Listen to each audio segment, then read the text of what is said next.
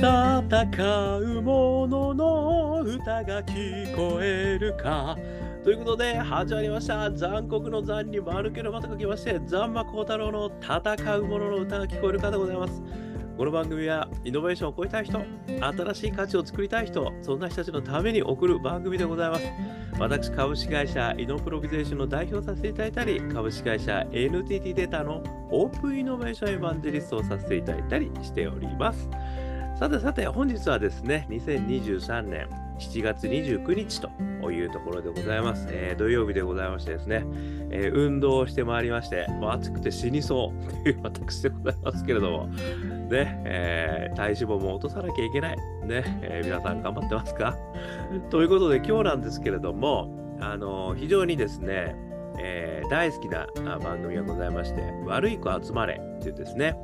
あの香取慎吾さんとですね、草薙剛さん、そして稲垣吾郎さんがやってる教育番組なんですけども、ここにあのビリギャルの著作で有名なですね、えー、坪田、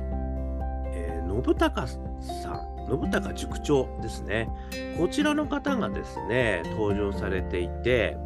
であの悪い子ニュースっていうので、子供からですね、素朴な質問をこうあの投げかけられるって効果があって、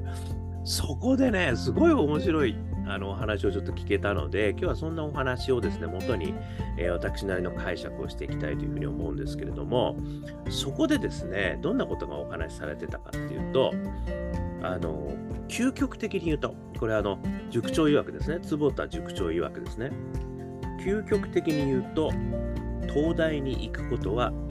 誰でもできます。才能っていうのはまさに後出しじゃんけん。こんなことをですね、言われていたんですよね。で、この話はですね、私非常にあの、ああ、そうなんだというふうにね、改めて思ったんですけども、実はそのイノベーションってね、いつも私イノベーション話してますけども、内田和成先生が言われている、えー、イノベーショントライアングル。これは、えー、1つ目が技術、アイデアですよね。で、2つ目が、えー、社会構造変化、そして3つ目が、えー、心理変化、まあ、この3つがあってですね、初めてこの三角形が埋まることによって行動変容が起きて、イノベーションが起きたということになるっていう話があるんですよね。で、これって私なりに解釈すると、やっぱりその技術ができたばっかりの頃とかね、まあ、例えば今のチャット GPT とかもそうですけども、あのやっぱりその技術とかアイデアとかビジネスがこう始まりかけてる時っていうのはまだまだ行動変容にまでつながってないんですよね。で、それがずっといろんな人たちがね、今チャット GPT ですけども、いろんな人たちがその汎用的な AI をこうやったり、倫理的なところを課題を解決したり、こう心理変化もね、あのうまいことやったり、まあそういうことがどんどんどんどんこう積み重なることによって生活の中に溶け込んで初めてそれがあこれってやっぱりイノベーションだったですねってことになって振り返ってあれは10年前のアルトマンさんが言われたみたいなことになると。こういうふうに私は思っているんですよね。だから、だとすると、やっぱりそのイノベーションがその起きたっていうのは行動変容が起こった。行動変容ができたという結果なんですよね。だから結果を見て後出しじゃんけんとしてあれってイノベーションだったよねっていう、まあ、そういった言い方がされるもんだっていうことだと思うんですよね。これインターネットについてもね、やっぱりそうなんじゃないかと思うし、ブロックチェーンもやっぱりそうだろうなというふうに思ってるんですけど、まあ、実はその坪田塾長曰く才能、ねまあも、もしくはその学力ですね、そういったことに関しても実はそうなんだよつまり、あのビリギャルの方がね、偏差値を40分上げて、えー、慶応ですか？慶応大学に入って、なんかその後はコロンビア大学の、あの、院生ですかね、にもなられたということで、後々、あの、みんなはこう言ってたらしいんですよ。あの子は地頭が良かったんですねって言ってたらしいんですよ。ところが、その当時なんて、誰一人そんなこと言わなかった。しかも、そんなこと始めてね、何をやってんだ、騙されてんじゃないのかくらいな感じだったっていう話なんですよ。だからそこからもう10年ぐらい経ってやっとですよ。あの本が出たのも10年前だっていう話なんで、だからそういう意味で言うと、その才能ですとか、あの、なんか成功者ですよね。あとは、あの、まさにイノベーションをやった、ね、イノベーションであった、イノベーションを起こした、ね、まさに、えー、アップル、ね、あの、あの方も、そういう意味じゃ、やっぱり行動変容が起きたから初めてこれはイノベーションだったねって今は、ね、言われてるわけで、そういった意味で、実は後出しじゃんけんなんであるというところがね、私はすごくやっぱり大事なポイントなんだろうなって改めて思ったんですよね。で、そこからですね、私があの3つのこと、ね、えー、思いましたので、これをお話ししてみたいと思います。1つ目、本当は誰でもできる。これ、ごい大事だと思うんですよ。つまりですね、本当は誰でもできるって思わない限り、できないんですよ。これ当たり前なんだけど、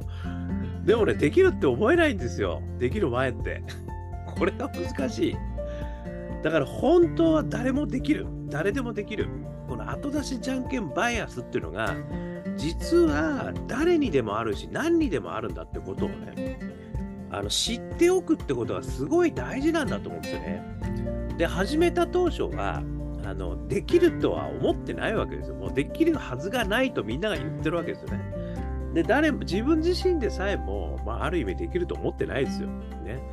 ででも、あの、やりたいと。こうしたいんだっていうね、思いなんだと思うんですよね。それプラス、本当は誰でもできるんだということをね、まずはこう、まあこれまさにパッションの源になるんですけども、思うか思えるか思えないか。これがすごい大事だなっていうのが一つ。だから、ある意味ね、この先生のお話とか、このビリギャルのお話とか、あとはイノベーションをやった人たちとか、いう人たちの、まあ、ベンチャー企業の人たちの話を聞いてもですね、私がベンチャーをやるなんて思ってもみなかったっていう人がたくさんいるんですよ。なんかこういうのを始めてみたら、どんどんどんどんいろんな人がついてきて、なんか会社にしなきゃいけなくなってきたとかね。で、それでちょっとベンチャーやったらどんどんどんどん大きくなっちゃって、ちょっとこんなになっちゃったんですよっていう人が結構な数いらっしゃるんですよ。ということはですね、やっぱり最初からできると思ってない。ね、そういったことでもやり始めることによってできるんだと。で、それは才能であり、才能もそうだし、成功もそうですし、イノベーションやベンチャー、まあそういうこともね、全部同じなんじゃないかと思うんですよね。これが一つ目。そして二つ目はですね、やり方があるってことなんですよね。これね、私やっぱりやり方あるんだと思うんですよね。あの、やっぱこうイノベーションの話をね、私も独立してから3年間、ずっとこういろいろね、あの、勉強に方、勉強にすぐ勉強してて、今でも全然勉強中なんですけど、やっぱりいろんな話を聞いたり、いろんなことを読んだり、いろんなことに触れたりするとですね、なんとなくやり方あるなっていう感じがしてくるんですよね。で、それを、あの私は私なりに自分なりにね、まあ、このポッドキャストとかも実はあの YouTube とかもそうなんですけど、これ溜まってくるんですよ、こうやって話してると。で、そうすると、なんとなく、あ、こういう、みんなこうやっぱりこうやってるから、こういうのがやっぱり一つあるのかなとか、こう体系ができてくるんですけど、なんかそういうことを知ることがやっぱり大事なんだろうなと思うんですね。だから多分このビリギャルさんも、この坪田先生に会えたってことが、まあ一つはね、やっぱすごいきっかけになったんじゃないかと思うんですよね。つまり、やり方がわかる人にあの最初は教えてもらうでもいいと思うんですよ。で、そういう時に、やっぱこう、あの、私が大好きな本でね、あの、これ何度も紹介してますけど、えー、超一流になるためには、才能か努力かっていうね、本ありますよね。あるんですよ。えー、アンダーセンさんだったかな。あの、何回も紹介してるんで、ちょっと見てください。私の YouTube で。これね、めちゃくちゃいい本で、これ3つ言ってるんですよ。これ何かっていうと、最高の先生に習うこと最初にあるんですよ。で、2つ目がコンフォートゾーンの抜け出せなんですよ。そして3つ目が、えー、自分に、自分を信じろ。これなんですよね。で、やっぱり最初のその最高の先生になれ、なられっていうのは、ある意味その野球選手だったらイチローに習えってことなんですよね。だからそういう本当に到達した人に習うことによって最短ルートがわかると。こういうこと言われてるんですよね。だからやっぱりそういう人にまずはやり方を教えてもらう。で、そのやり方の最たるものが実は、その2番目で言ってるコンフォートゾーンを抜け出すなんですよ。つまりですね、ちょっとずつできないことやるってことなんですよね。で、その、まあ、筋トレも同じじゃないですか。トレーナーがついてもらって何が一番いいかっていうと、自分がもうダメですっていうところから、あと10回ってね、あの、筋肉が喜んでるあの筋肉、筋肉体操の先生も同じですよね。あの、筋肉が喜んでる。ね。あと10回しかできないみたいなことを言ってくれるじゃないですか。あれが大事なんですよ。あれは要はコンフォートゾーンを抜け出すっていうんですよね。だからコンフォートゾーンを自分一人じゃ抜け出せないんであれば、そういったトレーナーとかコーチがついてもらうことによって抜け出せるってことだと思うんですけど、やっぱりね、そういうやり方を知っておく、まあ、もしくはやっぱり習うっていうんですかね。それがね、めちゃくちゃ私大事なんじゃないかなと。まあ、ある意味ね、いろんなこう本に触れることによって、そのやり方はあの身につくんだろうなっていうふうに思うし、やっぱりイチローみたいにね、大谷みたいにですね、あんな人に習えたらね、やっぱりもう最短ルート分かってるから、あの非常にあのいいんじゃないかっていうね、あのこれが2つ目。それが 2, 3つ目ですね。結果は時の運ってことなんですね。これはね、あの、ちょっとこのテレビの中で見てたんですけど、例えばそのビリギャルさんがあのテストの時に、いあの例えば調子悪くて、1点足りなかった。で、合格しなかったってことになったら、あの、ほら見たことかって言われてるだろうねっていう話が出てたんですよね。で、これってでも十分にあり得ることですよね。だから、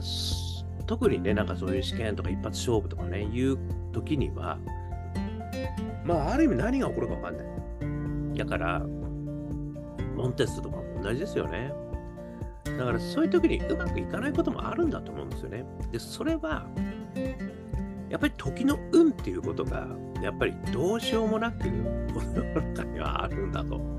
いうこともね、思っといていいと思うんですよ。だからそこでダメだったからといって、全てがダメになるわけじゃないんですよね。やっぱりそこまで培ってきたものは確実に自分のものになってるんですよね。で、そこから次のゴールがね、まあ見えればいいんですよ、また。そしてそこに対して、このさっきのね、誰でもできるんだっていうパッションと、そしてやり方、ね、まあ、先生に習うのか、自分でやり方を学ぶのか、やり方、そしてまた時の上に出会う。この3つがね、どんどん繰り返されていいんだと思うんですよね。でもその繰り返されることによって、もしかしたらどこかでね、何かをつかむということもあるかもしれないし、まあ、やってるプロセス自体がね、すごく楽しくなってくるってこともあると思うんですよ。だから、これもあの、三木清さんの話してますけども、あの、結果が本当に全てではないって話もあるわけですよね。プロセス自体、要は、